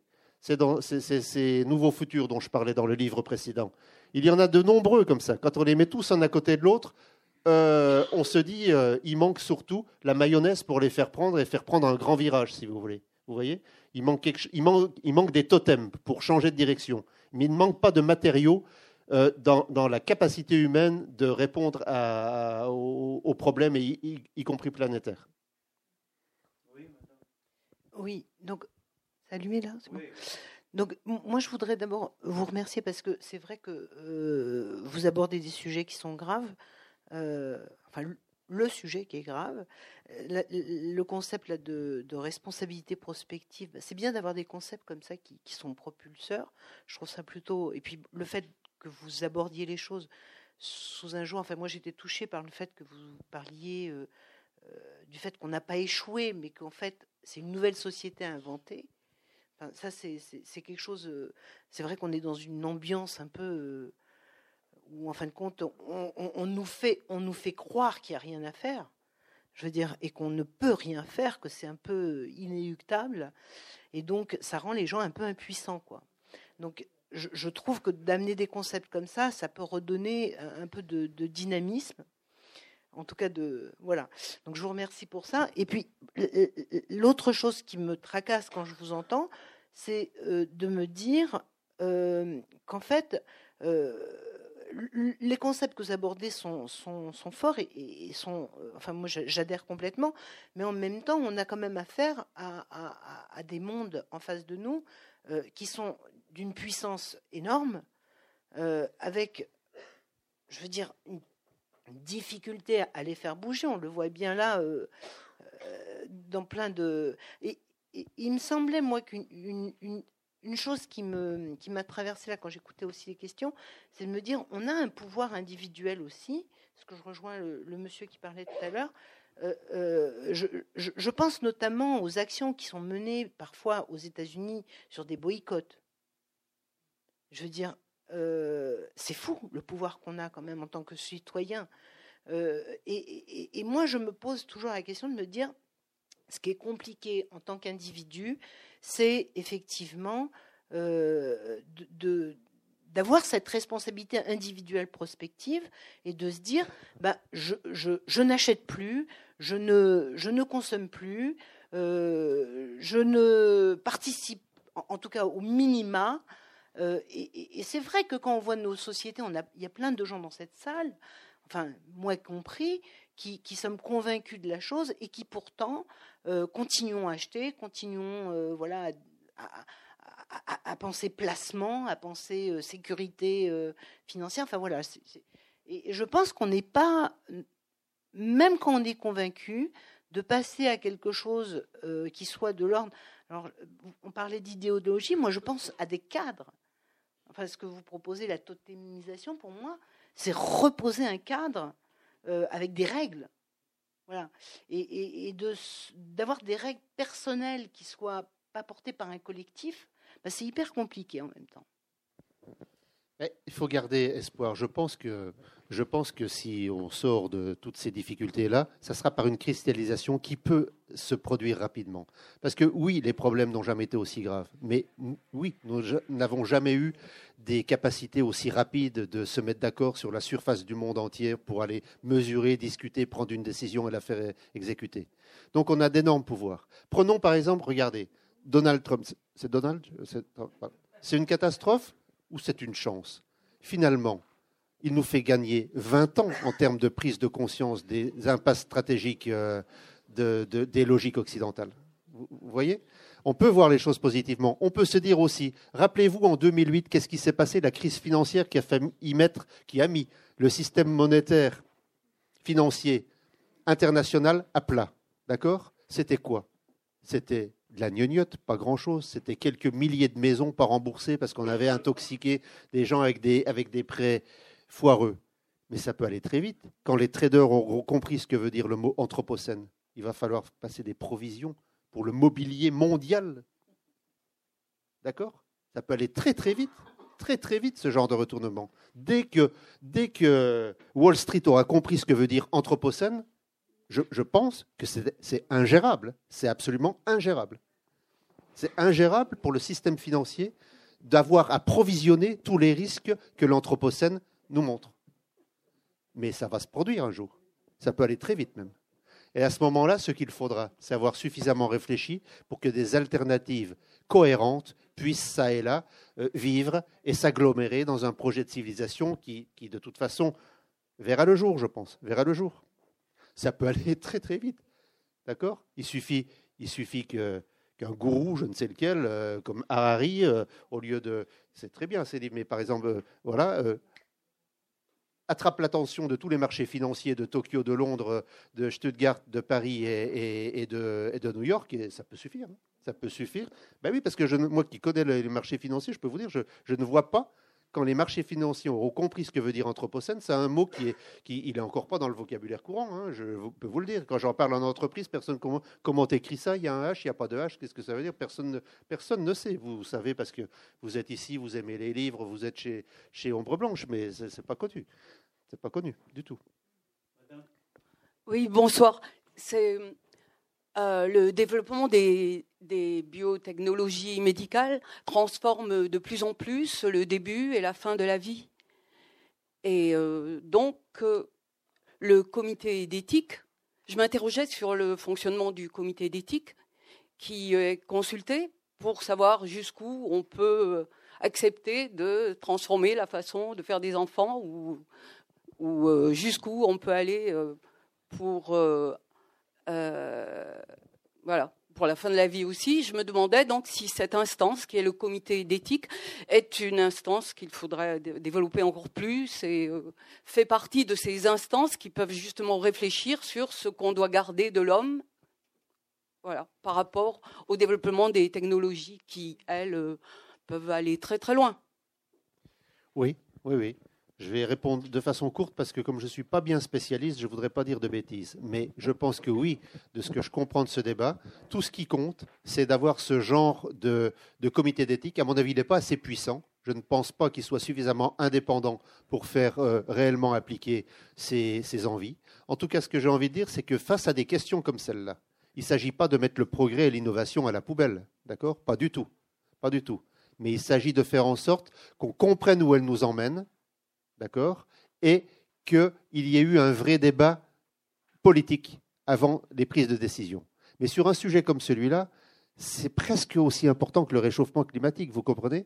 Il faudrait un débat mondial, pour ainsi dire, sur le sujet. Donc c'est un, un, sujet, enfin, je veux dire, hein, c'est lourd. Hein. Voilà, je ne vais pas plus loin parce que comme je ne suis pas assez connaisseur du sujet, j'ai peur de dire des bêtises. Oui, euh, effectivement, dans, dans, ce que vous avez soulevé, il me semble que euh, il y, a, y, a des, y a des références et des, et des noms qui m'ont un peu manqué, en particulier la, pensée complexe d'Edgar Morin et tout ça, comment vous l'avez intégré, et d'autre part, en, pour euh, être plus concret, euh, tout ce qui tourne autour de l'écologie politique, euh, est-ce que ça fait partie des choses et des, domaines et des auteurs et des, solutions que vous avez euh, regardées? Oui, bien sûr. Parce que ça, ça, me semble être. Ah oui, oui, quand je parle d'économie régénérative, c'est ça, ça, ça que j'ai en tête. C'est une sorte d'écologie un petit peu radicale qui conduirait à ne plus concevoir le monde comme quelque chose, comme un, donné que l'on peut exploiter sans réfléchir. Mais le monde, qu'est-ce que c'est? Qu'est-ce que nous dit l'Anthropocène? Qu'est-ce que c'est le monde? C'est un complexe bio, physique, chimique et culturel, parce que ça fait longtemps que l'homme a modifié le monde, d'accord? Avec la domestication des plantes, la sédentarisation, ça fait longtemps. L'Anthropocène ne nous apprend pas grand-chose finalement euh, de, ce point de vue-là, d'accord? Alors, vu comme ça, euh, j'ai perdu le fil, tiens. Oui. Oui, écologie. Oui, voilà, c'est une sorte d'écologie euh, radicale. J'aime pas trop le mot. J'ai envie de dire, il faudrait une, économie. Oui, oui, bien sûr. Oui, oui, tout à fait, tout à fait. Edgar Morin, oui, je, connais bien. Je ne sais pas quoi vous dire. Je n'ai pas l'impression d'avoir des. Euh, je, je, suis ce que j'ai d'assez similaire, j'imagine. Je suis tout petit, moi, Edgar Morin, c'est un grand monsieur, mais bon, je suis un peu comme lui. Je suis, euh, je suis critique, mais un peu orienté vers le fait de trouver des solutions. Voilà. je pense que c'est ça qui fait le fond de l'intérêt de, de, C'est comme ça que je lis Edgar Morin, moi, en tout cas. Hein, voilà. Et l'écologie politique, oui, oui, oui, oui, oui, oui. Mais c'est ce que c'est un peu. Mais je, je, je voudrais quand même l'appeler. Là, je ne peux pas vous expliquer pourquoi. Économie régénérative. Je préférais l'appeler comme ça. Oui. Parmi les, solutions que tu évoques d'ailleurs un peu dans ton bouquin, il y a Dominique Bourg qui, propose un Sénat du futur, une démocratie écologique. Euh, est-ce que ce n'est pas, pas une des pistes euh, à creuser? Oui, oui. Alors, euh, Dominique Beau, oui, oui, oui, c'est une piste, mais, euh, mais on a beaucoup critiqué ça. Euh, Dominique Bourg propose, hein, pour ceux qui ne connaissent pas, de, de, mettre en place, à côté des assemblées nationales et des sénats tels qu'ils existent aujourd'hui, une chambre du futur. Une chambre du futur qui serait consultée ou consultable sur tout sujet qui engage l'avenir sur le long terme. Et il, alors, il a, ça dépend des livres, il a parlé aussi d'académie du futur. Et aussi, en plus de ça, il, parle Oui, c'est consultatif, oui. Oui, après, il y a la force qu'on lui donne, mais ça, on pourra en discuter. Je pense que Dominique Bourg serait, d'accord avec ça. Euh, il y a aussi le monitoring planétaire qu'il envisage de mettre en place euh, sur les neuf, euh, les neuf enjeux qu'il estime, que, les, écologistes estiment les plus prioritaires pour sauvegarder la planète. Alors oui, je suis d'accord avec ça, avec cette idée-là. Sauf qu'à mon avis, Dominique Bourg s'intéresse aux questions économiques et écologiques uniquement, et pas politique au sens où j'essaye de le réfléchir en même temps, et pas technoscientifique au sens où j'essaye de le réfléchir aussi.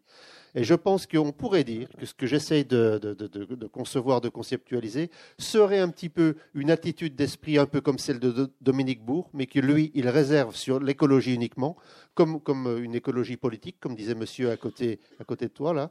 Et alors que moi, je pense qu'on ne ne peut pas faire l'économie la, science, les technosciences étant devenues aussi puissantes, qu'elles le sont aujourd'hui, on ne peut pas faire l'économie de, traiter ces questions-là également, ainsi que le politique. J'insiste là-dessus parce que finalement, euh, Dominique Bourg ne parle pas de ça. Le politique, le politique au sens où nous l'avons formaté aux Lumières n'est plus valable aujourd'hui, ne fonctionne plus aujourd'hui, je pense. Je suis un peu obsédé aussi par ça. Alors oui, Dominique Bourg, mais en élargissant la, la réflexion au domaine, on va dire, scientifique, technologique d'un côté et politique de l'autre. Mais cette idée, bah, totémiser le futur, c'est un peu comme avoir une chambre du futur. Euh, ça pourrait être l'outil d'une totémisation du futur, bien sûr. Il n'y a pas que lui, hein. il y a aussi Pierre Rosanvallon qui réfléchit dans cette direction-là. Il y a un sociologue euh, indien très très intéressant, Aryun Appadurai, qui réfléchit dans cette direction-là. Et il y a tout l'immense Anne Jonas aussi, hein, sur lequel, qui, a réfléchi dans cette direction-là. Une, sorte de futurologie scientifique. Et on a critiqué Dominique Bourg aussi. Il a, fait l'objet de critiques parce qu'on euh, estime qu'il faisait la promotion d'une sorte d'expertocratie qui pouvait servir finalement les grands groupes. Et, son monitoring planétaire n'était pas gérable par le politique. Il fallait en fait euh, un degré d'expertise scientifique trop élevé pour que le débat politique autour de ces questions-là puisse, puisse voir le jour valablement. C'est, je crois même Marcel Gaucher, on parlait de lui, qui a fait cette critique-là euh, au sujet de, de, la Chambre du futur de, de Bourg. On a encore deux interventions. Est-ce qu'il y a une troisième ou une quatrième pour finir? Notre espérance de vie est de 80 ans. Le court terme n'est-il pas là? Je répète, notre espérance de vie, être humain, dont nos compagnes un peu plus âgées, c'est 85 ans pour nos compagnes. Le court terme n'est-il pas là? C'est-à-dire la durée d'une vie? C'est voilà ma question. Non, je, enfin, je, ça, il n'y a rien de nouveau là. Euh, je pense que vous voulez dire qu'on euh, est dans une civilisation. Bah oui, qui ne, se préoccupe pas. Bah oui, mais c'est, le fait qu'on soit collé sur le court terme de plus en plus. Euh, oui, je, je, je suis d'accord. Je ne sais pas quoi vous répondre parce que oui, on a un système de valeurs. Le droit le politique, comme on l'a conçu, comme augmentation des droits individuels, fait qu'il y a un peu fin du monde au moment où je meurs, si vous voulez. Hein, c'est ça que vous vouliez dire, peut-être. Oui, oui, alors comme ça, d'accord. comme ça, d'accord. Il y a quelqu'un déjà Oui. Non, non, madame, madame, madame, il y a quelqu'un et après, je, je voulais prendre une deuxième la parole, oui. Il y a quelqu'un ici. Oui, je voulais intervenir sur deux points. Euh, le premier, euh, c'est un article que j'ai lu dernièrement. Euh, au principe de précaution, il y a beaucoup de lobbies qui, qui opposent le principe d'innovation. Ça correspond exactement à ce que vous avez dit au début.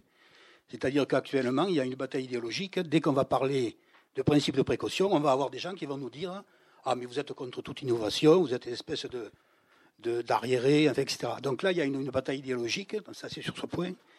Et le deuxième point, c'est un principe d'organisation que j'ai entendu dans une réunion euh, d'Alternativa, où euh, bon, ce sont des groupes qui réfléchissent sur et que j'ai trouvé très intéressante. Les organisateurs, au sens de chercheurs, de ceux qui organisent, qui gèrent, les organisateurs ne doivent jamais être les décideurs. Et je vous demande de réfléchir à ce principe dans toutes les associations, petites ou grosses. On présente, on fait de la prospective, on présente trois plans, mais aucun des gens qui ont fabriqué les plans ne seront les décideurs. la décision appartient à la démocratie, enfin, vous voyez euh, à ce que je veux dire. Alors là, je, réponds deux choses. D'abord, la deuxième question, parce qu'elle est bien. J'ai envie de dire, bah, oui, c'est pour ça qu'il faudrait qu'une démocratie ne soit pas forcément libérale. Il faudrait qu'elle soit une démocratie tout court, pour reposer ces questions-là, refaire vivre ces principes dont vous parlez. Et le premier, le principe de précaution. Mais oui, c'est terriblement important. Est-ce que vous savez à quel point le principe de précaution est décrié dans toutes les entreprises, dans tout le G100 dont je vous parlais C'est vécu comme une horreur. D'accord? Voilà. Donc c'est un immense problème. Il faut un changement de culture terrible. Il faut passer, comme je vous le disais, cesser d'être dans une culture de l'innovation et passer dans une culture de la transformation.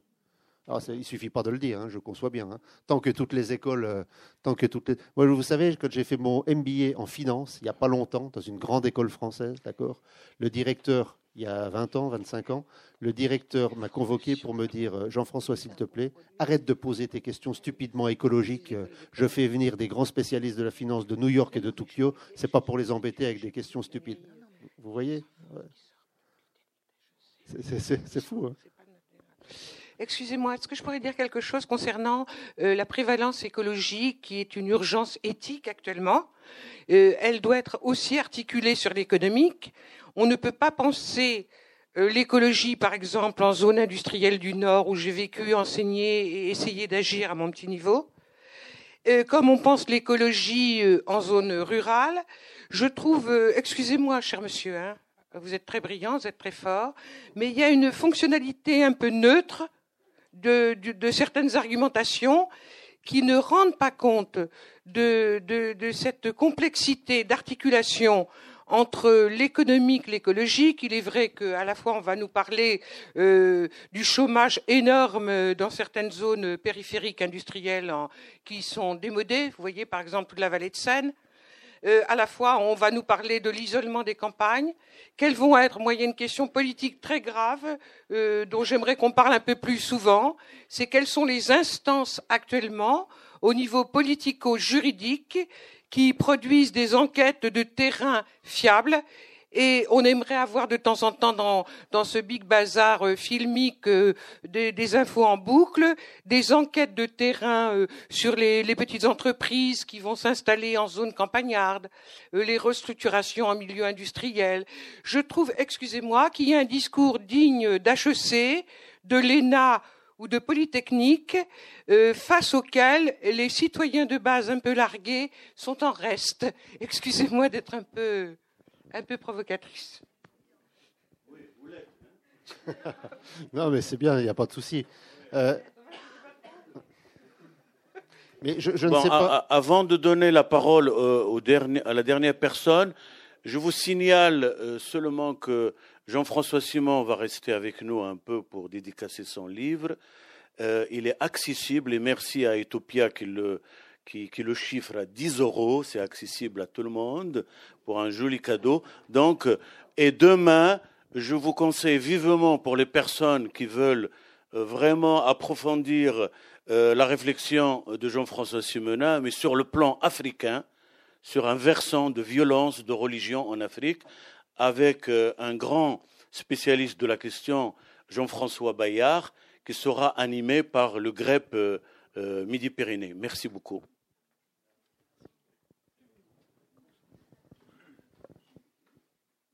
Tu veux peut-être répondre d'abord ou je ne sais pas?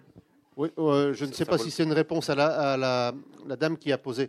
Oui, je suis un homme d'entreprise. Je ne sais pas si c'était ça votre question parce que vous avez évoqué plusieurs choses. Je ne conçois pas l'avenir sans les entreprises. Les entreprises, c'est des endroits formidables, c'est des endroits formidables pour y passer sa vie euh, quand, la vie y est correcte, hein, parce que c'est pas toujours le cas.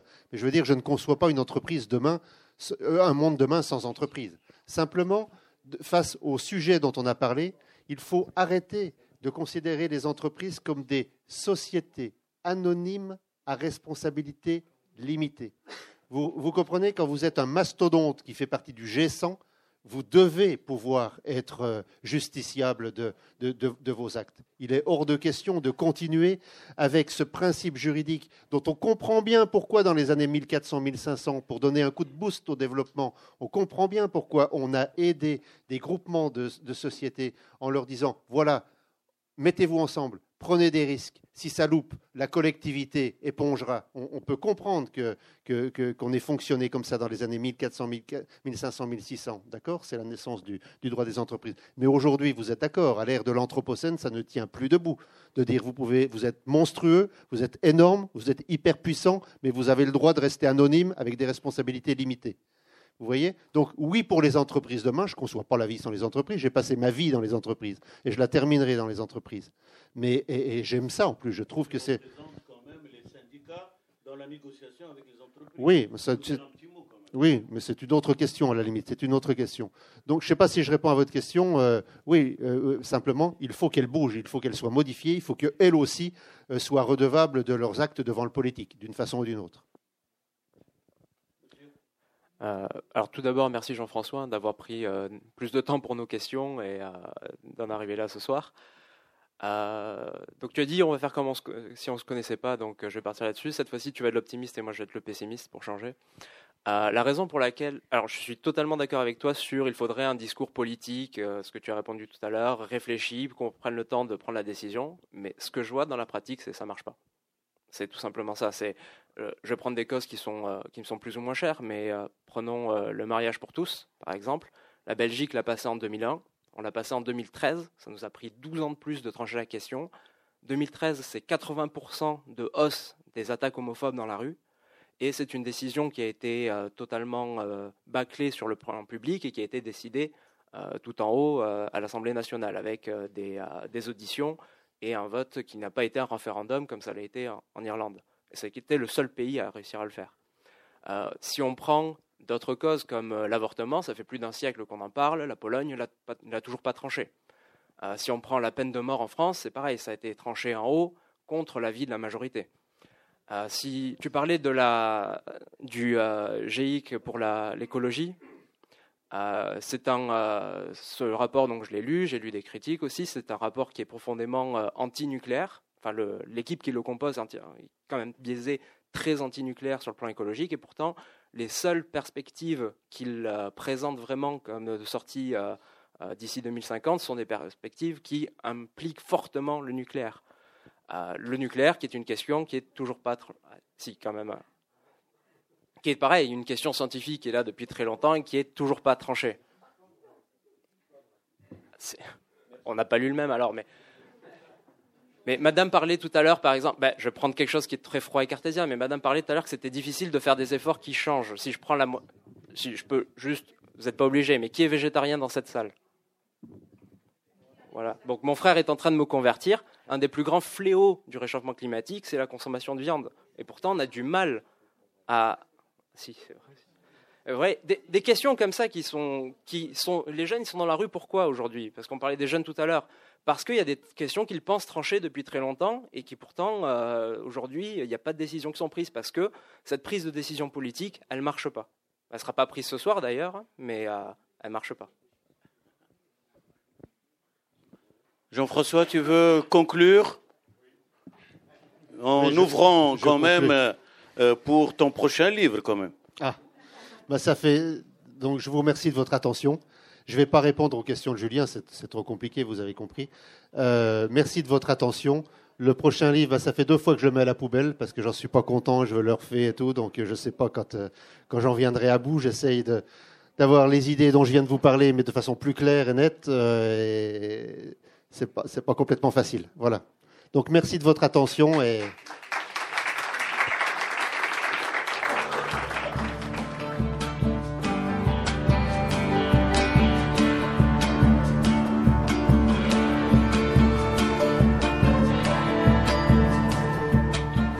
D'écouter Jean-François Simonin à la librairie Ombre Blanche vendredi 15 février 2019 lors d'un débat autour de son nouvel ouvrage paru aux éditions Utopia, La tyrannie du court terme, quel futur possible à l'heure de l'Anthropocène.